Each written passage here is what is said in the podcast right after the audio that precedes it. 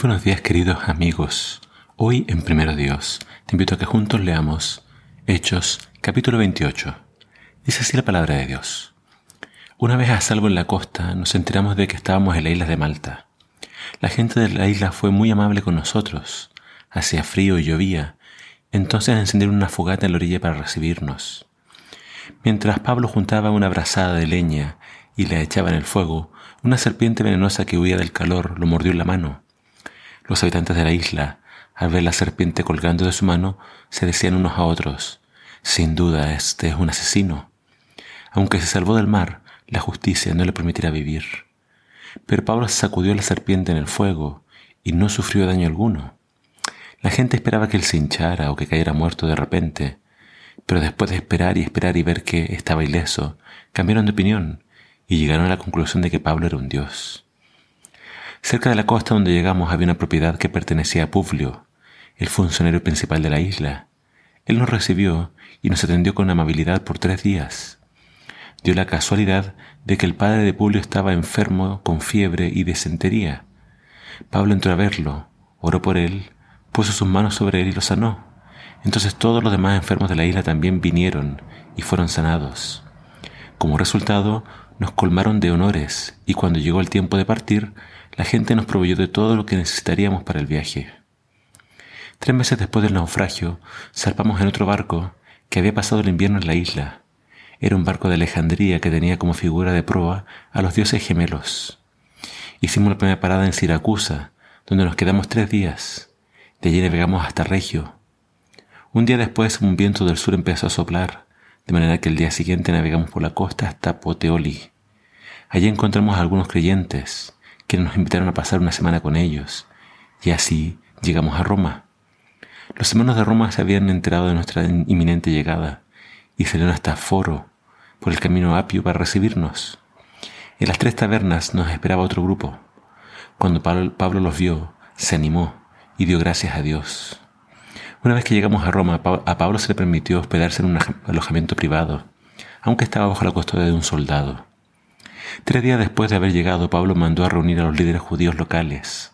Les dijo, Hermanos, fui arrestado en Jerusalén y entregado al gobierno romano, a pesar de no haber hecho nada en contra de nuestro pueblo ni en contra de las costumbres de nuestros antepasados. Los romanos me llevaron a juicio y querían ponerme en libertad porque no encontraron ninguna causa para condenarme a muerte.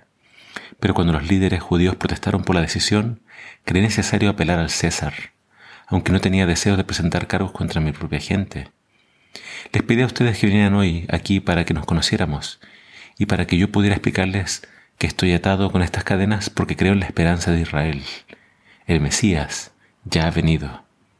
Ellos respondieron, no hemos recibido ninguna carta de Judea ni ningún informe en tu contra de nadie que haya venido por aquí. Pero queremos escuchar lo que tú, crees, pues lo único que sabemos de este movimiento es que se le ataca por todas partes.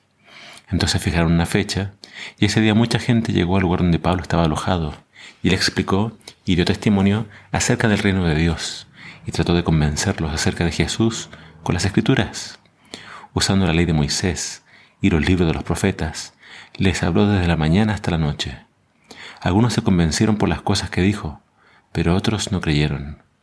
Después de discutir entre unos y otros, se fueron con las siguientes palabras finales de Pablo. El Espíritu Santo tenía razón cuando les dijo a sus antepasados por medio del profeta Isaías, Ve y diles a este pueblo, cuando ustedes oigan lo que digo, no entenderán. Cuando vean lo que hago, no comprenderán, pues el corazón de este pueblo está endurecido, y sus oídos no pueden oír, y han cerrado los ojos, Así que sus ojos no pueden ver, y sus oídos no pueden oír, y su corazón no puede entender, y no pueden volver a mí para que yo los sane. Así que quiero que sepan que esta salvación de Dios también se ha ofrecido a los gentiles, y ellos la aceptarán. Durante los dos años siguientes, Pablo vivió en Roma pagando sus gastos él mismo. Recibía a todos los que lo visitaban y proclamaba con valentía el reino de Dios y enseñaba acerca del Señor Jesucristo y nadie intentó detenerlo. Aquí termina el libro de Hechos, con Pablo finalmente llegando a su destino que es Roma. Y lo hermoso de este libro es que termina con una nota positiva porque dice que no había impedimento para que Pablo predicara. Pablo, fiel a su costumbre, predicó primero a, judíos perdón, y después a gentiles. Pero antes de despedirse de, su pueblo o de quienes no quisieron aceptar el mensaje, él les mostró la profecía de Isaías, donde se decía que el corazón del pueblo se iba a endurecer y no iba a creer el mensaje. Eh, en, la, en la Biblia tenemos todas las evidencias para creer. Jesús es el personaje principal desde Génesis a Apocalipsis. Y en Él está la salvación. Él es la esperanza de Israel. Pero cuando Israel le cierra la puerta al Mesías, entonces la buena noticia va para los gentiles. Así que el libro de Hechos termina así, Pablo queriendo llegar a Roma y llega finalmente al corazón del imperio, y desde ahí él predica con libertad el Evangelio. Acá en el libro de Hechos no, se nos habla de la muerte de Pablo, pero la tradición nos dice de que él murió en Roma, decapitado. Y más adelante, cuando lleguemos a las cartas a Timoteo, vamos a ver sus últimas palabras antes de ir a la muerte.